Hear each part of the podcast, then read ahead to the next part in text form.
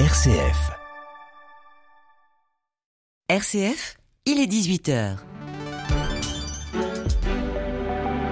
Retrouvez l'actualité nationale et internationale en direct de Rome.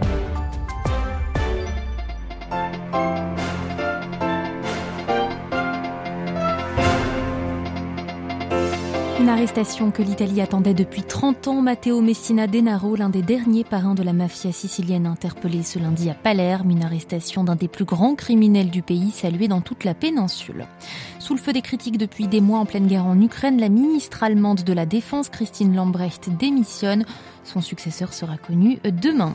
Dans ce journal également, reportage à suivre à Cusco, au Pérou, où les manifestations battent leur plein contre la présidente Dina Boluarte. Et puis le deuil dans l'ouest du Nigeria. Hier, un prêtre du diocèse de Mina a été tué dans l'incendie à caractère criminel de sa résidence. Nous entendrons l'hommage et la tristesse de l'évêque de son diocèse. Radio Vatican, le journal Delphine Allaire. Bonsoir. Il était l'homme le plus recherché d'Italie. La pieuvre sicilienne Matteo Messina Denaro, l'un des parents de Cosa Nostra, été arrêté ce matin à Palerme. Il était en cavale depuis 30 ans. Une arrestation historique qui fait la fierté du gouvernement italien. À Rome, Blandine.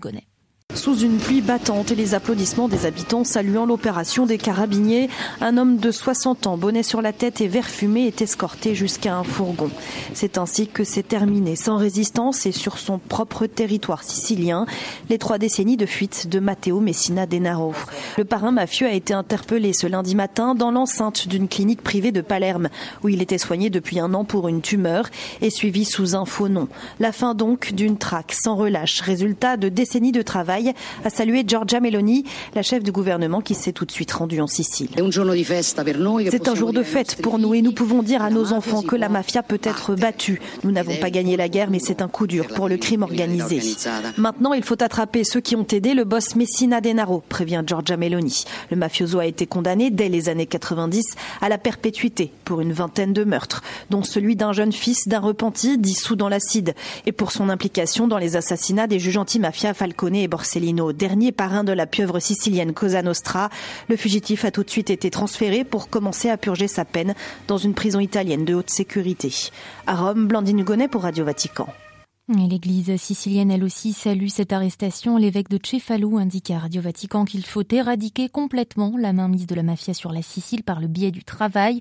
Monseigneur Giuseppe Marchante rappelle que la mafia agit là où il y a du chômage. Dans l'actualité vaticane ce lundi, les condoléances du pape François après le crash d'un avion au Népal. Katmandou a décrété une journée de deuil national pour honorer la mémoire des 69 victimes du terrible accident d'avion qui s'est produit hier matin à Pokhara, dans le centre du pays.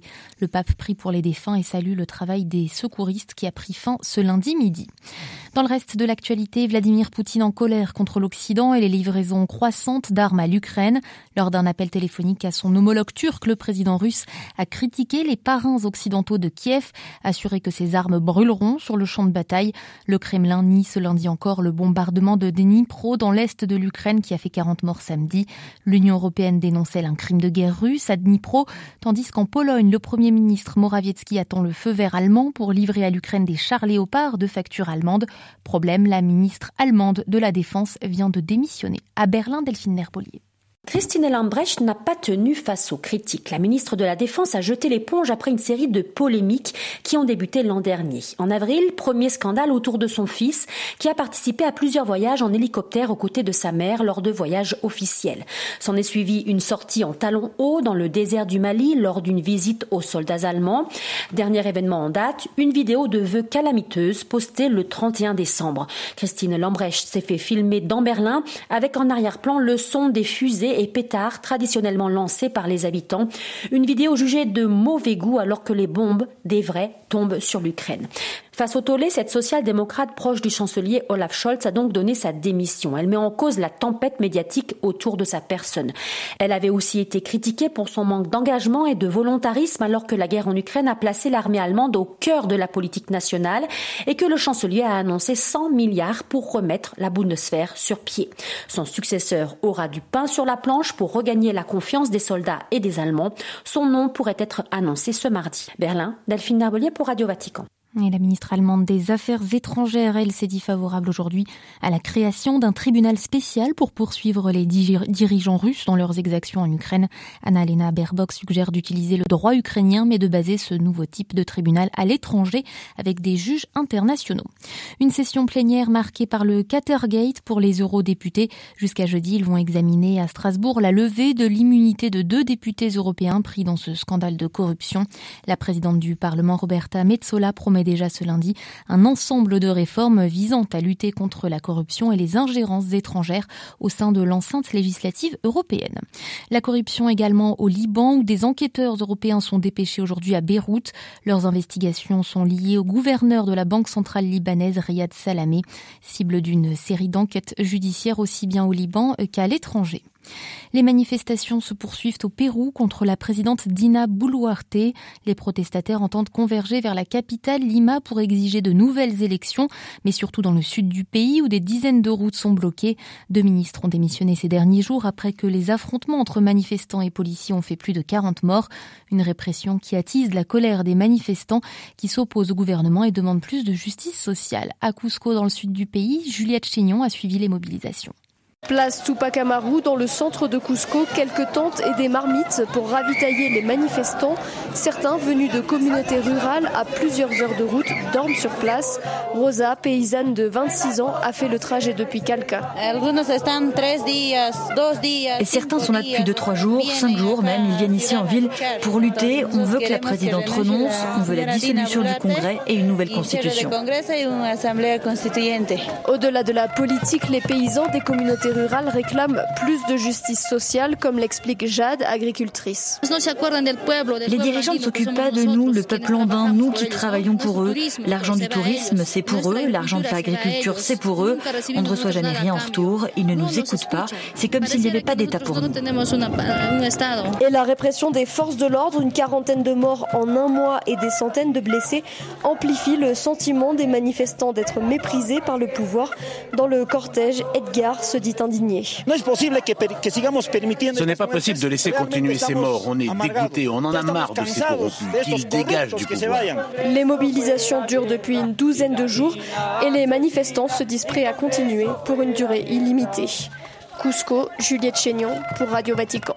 Au Nigeria, le diocèse de Mina, dans l'est l'état de Niger, est en deuil. Un de ses prêtres, le père Hachi, a été tué dans l'incendie de sa résidence à l'aube hier matin. Des bandits y ont mis le feu et tiré dans le dos de son vicaire alors qu'il prenait la fuite. Les funérailles du père Isaac Hachi auront lieu vendredi. Dès aujourd'hui, monseigneur Ouzokoui, l'évêque de Mina, rend hommage au père Hachi, qui avait la charge de la commission justice et paix et de questions d'agriculture en plus de son ministère. Monseigneur Ouzokou est encore choqué par les événements d'hier. No, it is shocking. C'est choquant, oui, c'est choquant que des hommes aillent dans la résidence paroissiale à une heure du matin pour le tuer et mettre le feu. C'est incroyable. Cependant, le père Hachi était déjà le curé d'une église qui a été visée par une bombe le jour de Noël en 2011. L'État du Niger, dans le centre du Nigeria, est en ébullition depuis plusieurs années maintenant, depuis 2011. J'ai perdu deux de mes prêtres et un autre a été enlevé. Le père Hachi est le troisième prêtre à avoir été tué dans mon diocèse. Nous avons en envoyant des messages. Je me suis aussi rendu moi-même et mon équipe auprès du gouverneur, des politiques en charge des questions judiciaires dans notre État. Quant aux paroissiens, je leur demande de continuer à prier Dieu pour qu'il nous sauve. Et alors que nous sommes en train de nous préparer pour les élections, les gens doivent se concentrer sur le vote pour faire partir les mauvaises personnes et pour élire celles qui tiennent à cœur les sentiments de leurs semblables.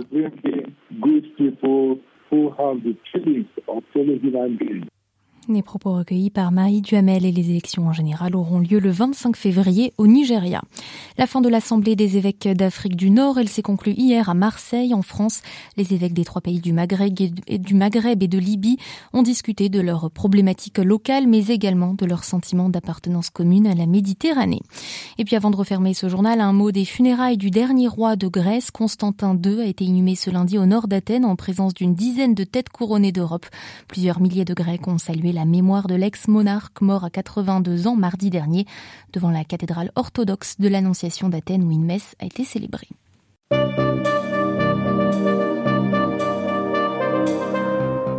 Ainsi s'achève ce journal. Merci beaucoup de votre écoute et fidélité à notre antenne. L'actualité du pape de l'Église et du monde revient dès demain matin à 8h30 en direct de Rome. Excellente soirée.